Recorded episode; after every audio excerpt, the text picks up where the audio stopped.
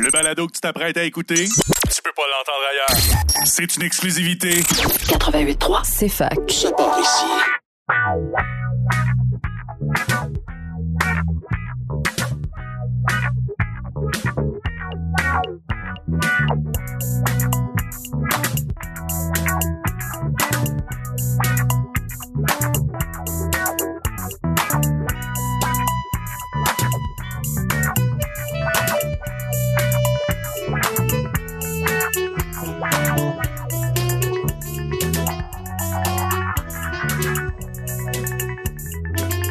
Eh ben, bonjour, bonsoir tout le monde. Bienvenue pour ce déjà dernier épisode de La tête à Papineau de cette saison. On est vraiment, vraiment content de vous retrouver ben, pour ce dernier épisode. Puis, euh, vous inquiétez pas, hein, on reprend en septembre. pas de stress pour tout le monde, vous aurez votre dose sous peu. On commence cet euh, épisode en ben, vous remerciant de votre présence aux derniers événements qu'on a organisés, à savoir le 6 à 8 Capitalisme et lutte des classes à Montréal le 18 mai.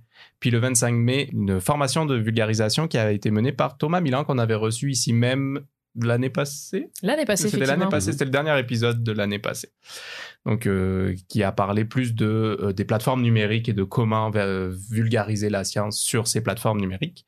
Et le dernier événement qui vient tout juste de se passer, qui est notre également notre événement de fin d'année, qui est euh, les grandes découvertes de l'UDES, donc qui a eu lieu au Théâtre Granada. Puis vous avez été très nombreux à répondre à l'appel, donc on, on est très content que que, que cet événement vous plaise et il sera reconduit les prochaines années. Vous inquiétez pas, ça aussi. Pour euh, m'accompagner ce soir, ben, comme d'habitude, Julie et Alexis, comment ça va? Super bien. Super aussi. Super, en forme pour la dernière? Oh, très en forme pour la dernière. J'aurais aimé un peu Yes. plus de soleil, par exemple. Ouais, il fait un peu froid là, Ouais. ce soir. C'est, ouais, on, on a le chaud, froid, chaud, froid. C'est, c'est pas terrible. Je suis d'accord avec toi. Puis on reçoit euh, Simon euh, comme invité. Allô Simon? Allô? Tu vas bien? En Très forme? bien. Oui, Yes. Je laisserai Julie te présenter un petit peu plus en détail. Puis, euh, bah, allons-y, Alexis. Commençons par ta chronique euh, sur Pompéi. Merci Charlie. Bien, euh, vous savez, la dernière fois, je vous avais fait une chronique sur l'Antarctique, un endroit où on s'entend assez froid.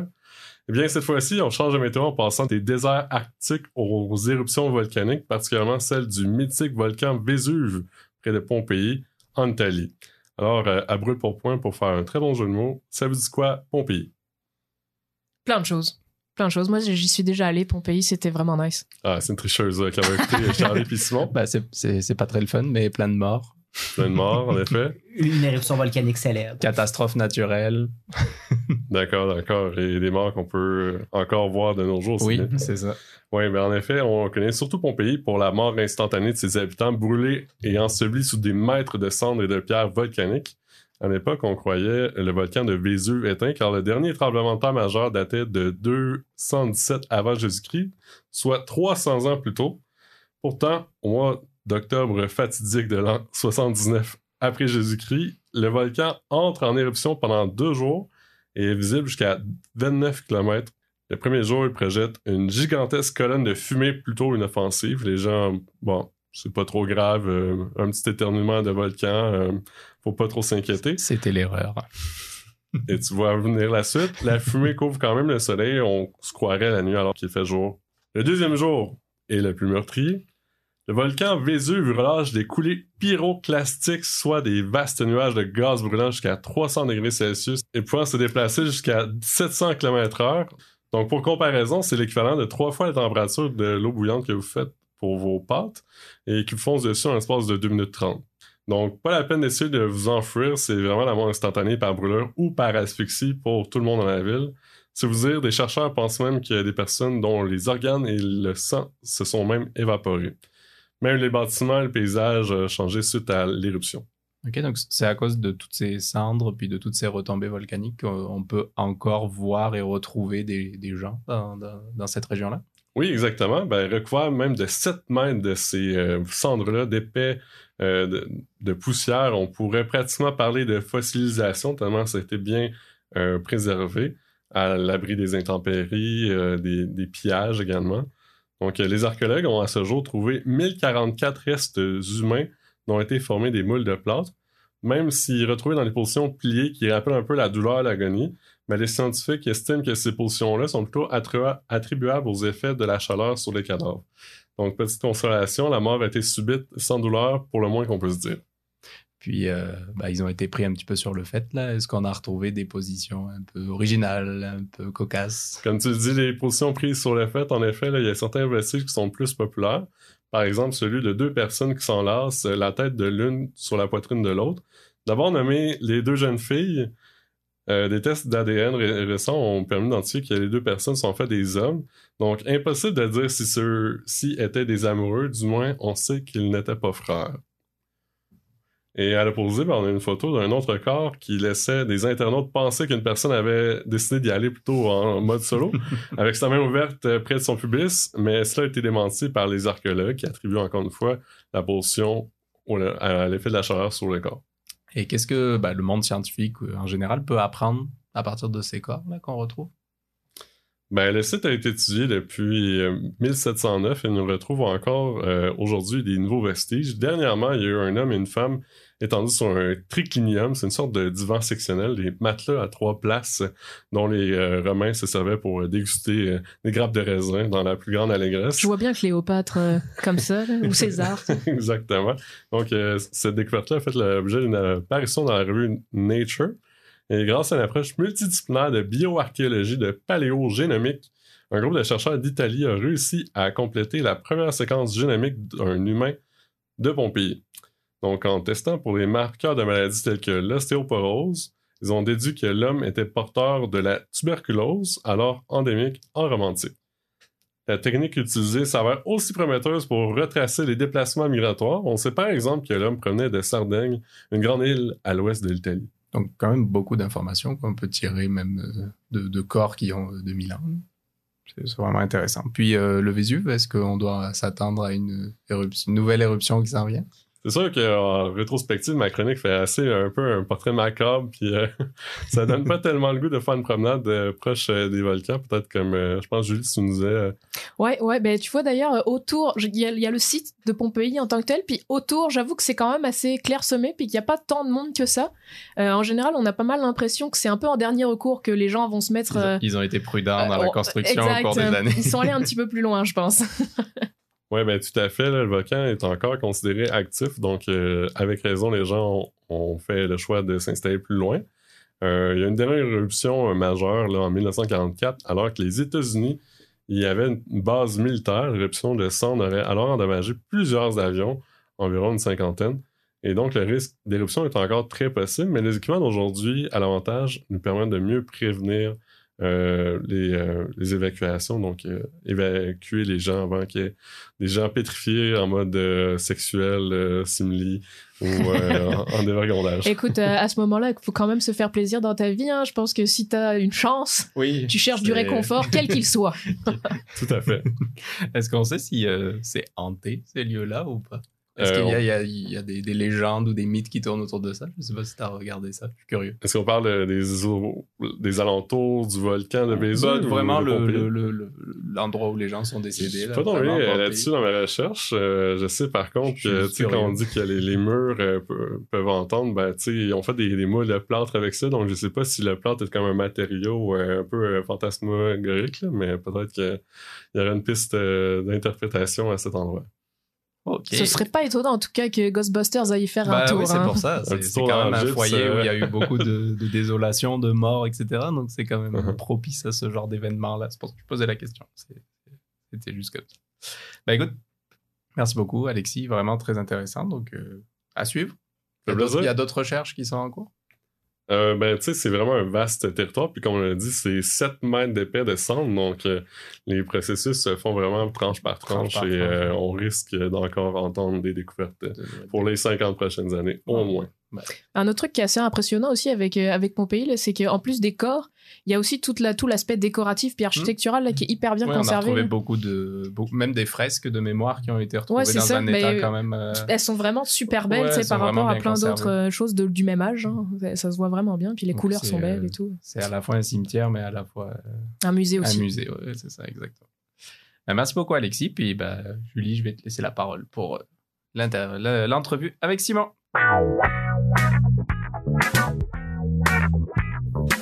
Bien, bonjour à tous. Nous voilà revenus pour la deuxième partie de notre épisode. Je suis très heureuse aujourd'hui d'accueillir Simon Boudreau. Salut Simon. Salut Julie. Donc Simon est étudiant au doctorat en euh, biochimie à la FMSS, donc à la faculté de médecine et des sciences de la santé de Sherbrooke. Et aujourd'hui, il est là pour nous parler eh ben, de son projet de recherche, puis de toutes les choses qui euh, l'intéressent dans la vie, puisque ça va être relativement large.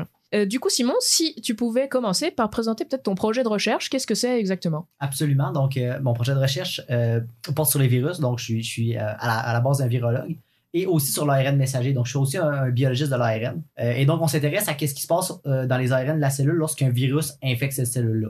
T'étais vraiment dans le momentum, là, la Covid, tout ça, tout ça. Ouais, euh, j'ai- moi, l'ARN et les virus, c'est moi. Euh, puis c'est ça, dans le fond, nous, on s'intéresse vraiment à se poser la question, c'est quand un virus rentre dans une cellule, il se passe quoi dans la biologie des ARN de la cellule? Euh, puis c'est un domaine qui est relativement nouveau. Là, on connaissait pas grand-chose il y a 10 ans, je dirais, là-dessus. Euh, puis là, ben, on se rend compte, entre autres, que les virus semblent beaucoup jouer avec la biologie des ARN de la cellule. C'est pas surprenant. Si t'es un virus, tu rentres dans une cellule, tu veux probablement tout bousiller ce que tu peux bousiller tu veux la contrôler un peu aussi, là? la, le mat- la maturation des ARN messagers, c'est quand même super important pour la cellule. C'est finement régulé. Euh, donc, c'est sûr que c'est un virus, tu imagines que tu peux aller bousiller ça. Donc, moi, j'ai étudié un virus qui s'appelle euh, réovirus. C'est un petit virus qui infecte plein de mammifères, dont l'humain. Euh, cause pas vraiment de symptômes chez l'humain. On parle de asymptomatique ou de, de rhume. Euh, mais c'est un virus qui a un potentiel pour traiter des cancers, par exemple. Euh, fait que ça devenait intéressant de se poser la question, ben, on va comprendre mieux ce virus-là, premièrement, d'un point de vue très fondamental. Et par la suite, ben, il y a aussi des, des dérégulations de l'épissage dans des cellules cancéreuses. Donc là, ça peut nous amener à une nouvelle piste de thérapie, d'essayer de comprendre est-ce que dans, ça permet à ce virus-là de mieux tuer des cellules cancéreuses, par exemple, est-ce qu'on pourrait l'aider à devenir un meilleur agent pour détruire des cellules cancéreuses éventuellement? Ok, dans le fond, c'est genre les cellules cancéreuses elles-mêmes bousillent leur ARN messager. Ouais, Du coup, le virus pourrait euh, venir aider avec ça. ouais peut-être, ou tu sais, peut-être qu'il exploite certaines euh, particularités des cellules cancéreuses qui fait qu'il il préfère être dans ces cellules-là que dans des cellules euh, saines. Donc, il y a plein de pistes qu'on, qu'on- qu'éventuellement, il faut commencer par de la recherche très fondamentale, très peu appliquée. Euh, puis une fois qu'on a débroussaillé bien comme il faut ça, ben là, on peut aller se poser vraiment la question euh, dans des cellules cancéreuses, il se passe quoi? Ouais, ce que j'allais dire, c'est très fondamental, mais beaucoup d'applications Oui, euh, d'après ça. Ouais. Super, mais vraiment intéressant. Et comment est-ce que tu en es arrivé, toi, à choisir de, de faire un doctorat? Euh, ben, en fait, le, le- le premier choix, c'était la maîtrise. Euh, donc, euh, après mon bac en, en biochimie, j'étais, disons, pas satisfait du niveau que j'étais allé. Là. Tu sais, quand on fait un bac, c'est très théorique. Euh, j'avais fait des stages, j'avais vraiment aimé ça, tu travailler dans un laboratoire, vraiment euh, faire de la recherche. Euh, donc, pour moi, c'était juste logique d'aller commencer une maîtrise. Puis là, tu réalises après un an et demi que ouais, t'as pas fait grand chose dans ta maîtrise finalement. Tu tu veux aller au fond des choses, puis t'as effleuré la surface de peut-être faire quelque chose. Donc, pour moi, c'était juste logique de continuer au doctorat par après. Je voulais vraiment comme aller plus loin dans mon projet, pousser vraiment plus loin, générer des connaissances, puis je suis vraiment très content de l'avoir fait. Eh ben, tant mieux. On, on espère que, que la, la majorité des gens qui choisissent de faire un doctorat sont aussi heureux que ce que tu as l'air d'être toujours. Parce que c'est sûr que c'est euh, quelque chose qui prend de la, de la dédication, puis qui, euh, La persévérance. Exactement, de la grosse persévérance, t'as bien raison. Et euh, justement, avec donc toutes ces études, puisque ça en fait quand même un sacré nombre d'années, c'est quoi ton, ton, ton but de carrière ou ton but pour le futur, mettons, plus que de carrière? Euh, ben, on parlait tantôt de, de cellules cancéreuses, donc mon, mon doctorat a été, a été vraiment très fondamental, très comprendre comment un virus module l'épissage alternatif. Euh, et je m'en vais faire un postdoc, en fait, où là, on va vraiment poser la question sur des cellules cancéreuses. Donc, si on prend des virus qui détruisent des cellules cancéreuses, est-ce qu'on peut, en jouant avec l'épissage alternatif, aller les aider à détruire ces, ces cancers-là? Euh, donc, vraiment, je veux aller porter mon projet dans l'appli- dans l'application thérapeutique des virus.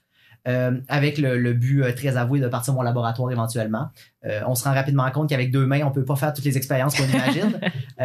Donc, je pense que de- d'avoir mon propre groupe de recherche, ça va vraiment me permettre de, de mettre en place toutes les idées que j'ai eues, entre autres pendant mon doctorat, les idées que je vais continuer d'avoir pendant mon postdoc. Euh, puis je pense que je vais pouvoir avoir une belle programmation de recherche. Là, Euh, virus, ARN, cancer, ça va être probablement un peu autour de ça que je vais travailler. Très bien, ben, un, un très beau programme. Est-ce que tu as, par curiosité, un, un cancer spécifique sur lequel tu veux travailler ou un Euh, type de cancer peut-être? En fait, je vais probablement essayer d'y aller plutôt général. Euh, parce que les virus oncolytiques, leur, leur mécanisme d'action, c'est très général. Euh, parce qu'en fait, si on, si on réfléchit à ce qui fait une cellule cancéreuse, euh, ben, c'est une cellule, par exemple, qui ne peut pas arrêter de se diviser. C'est une cellule qui ne veut pas alerter le système immunitaire. C'est une cellule qui euh, ne peut pas entrer en apoptose. Euh, donc, si on est un- un- un- une cellule qui essaie de se défendre de l'infection virale, ben, on fait ces, mécanismes-là. On arrête de se diviser, on alerte le système immunitaire qu'on a un problème, on veut mourir par apoptose pour le bien de, l'organisme. Et donc, juste le fait que ces mécanismes-là sont absents des cellules cancéreuses, ça les rend beaucoup plus permissifs à des infections virales. Donc, je vais probablement y aller plus général euh, pour le simple fait. Puis, on- mon projet, je pense, je vais surtout le, le focuser sur différentes lignées de cellules cancéreuses pour comparer aussi Est-ce qu'on peut faire ça dans tous les, les types de cancers? Est-ce qu'il y a des spécificités? Euh, l'épistage alternatif, normalement, dans des cellules saines, c'est très régulé d'un tissu à l'autre. Mais dans des cellules cancéreuses, j'imagine, c'est beaucoup perdu. Un peu Donc, moins. on, on- on va, on va faire des, des hypothèses, on va essayer des choses, puis on va voir ce qui sort de là. Parfait, bah, de très belles idées, tout ça. Et euh, en plus de ton projet de recherche, parce qu'effectivement, ça suffit pas, euh, tu es aussi beaucoup impliqué. Euh, Il y a Oui. peut-être certains de nos auditeurs qui t'ont vu d'ailleurs récemment, puisque je pense que ton entrevue à Force Avenir s'est passée dans le début de cette semaine, si je me trompe pas, ou doit se passer? Ouais, euh, on, on est où là présentement quand ça va être diffusé?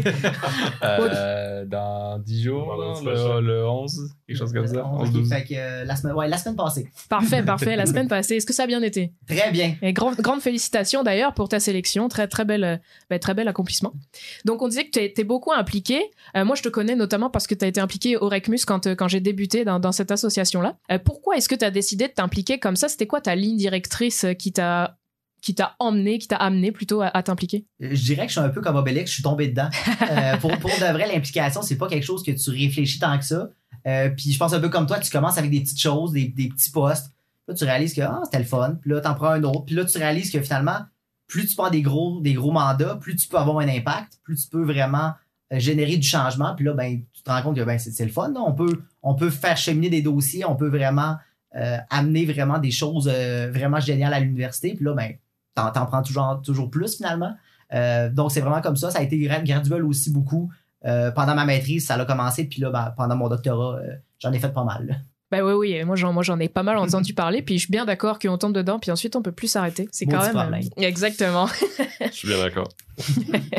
Et euh, hormis l'implication, parce que ça reste des choses qui sont très euh, sérieuses, mettons, pour Mhm. la majorité du temps, est-ce que tu as d'autres, d'autres hobbies, hormis, euh, hormis ça? Oui, oui, euh, je suis guitariste euh, depuis euh, 15 ans. Donc, euh, j'ai des groupes depuis 2009. Euh, je fais du gros heavy metal. Euh, c'est vraiment comme un, un bon exutoire pour moi. Quand on fait de la science, on est très cérébral, très euh, réfléchi.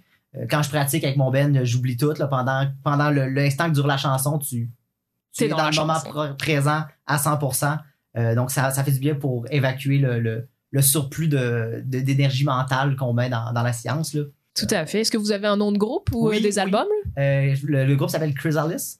Euh, puis justement, j'étais en studio avec euh, mon batteur là, il y a quelques semaines. Donc, on travaille sur deux chansons qu'on veut sortir euh, probablement au courant de l'été, peut-être.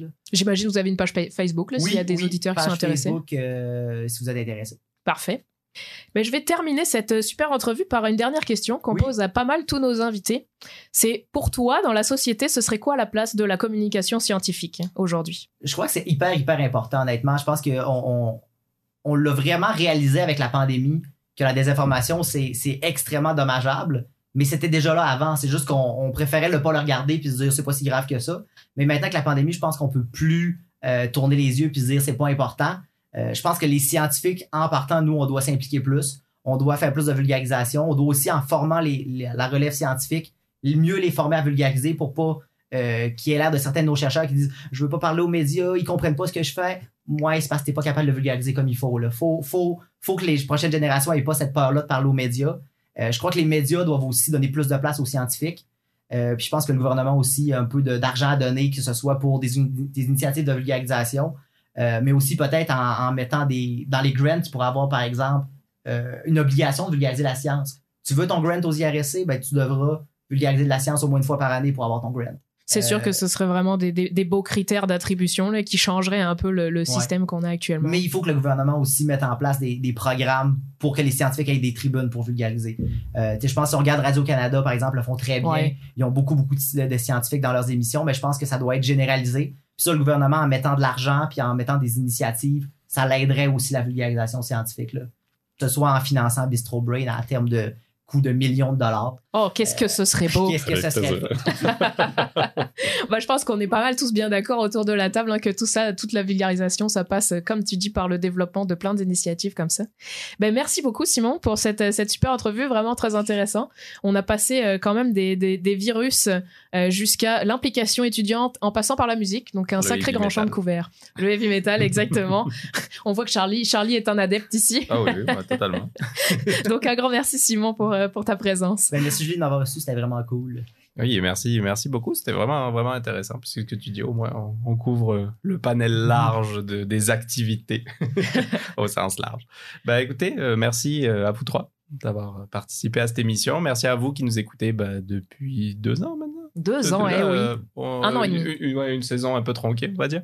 Depuis, euh, depuis deux ans, on est à une trentaine environ d'écoutes euh, par épisode. Donc, euh, ben, on voit que ça vous plaît. Puis, on, on va essayer de continuer ça. Puis, euh, c'est ça. Merci de nous avoir écoutés. Vous avez un dernier événement qui s'en vient. Cette fois-ci, c'est pas à Sherbrooke, à Montréal. Donc, les grandes découvertes de l'UCAM au cœur des sciences. Donc, j'imagine que c'est À l'UCAM, à directement. l'UCAM directement. Ok, donc le dernier qui s'en vient, le dernier de la saison pour, pour clôturer cette, cette saison à Montréal. Nous, on vous invite bah, à nous suivre, euh, page Facebook, euh, Instagram, à parler de nous à un ami. Référencez-nous, on revient l'année prochaine, on veut vous voir encore plus nombreux. Puis on vous souhaite bah, un bel été. Puis euh, à l'année prochaine. Merci, bon été. Bon été tout le monde.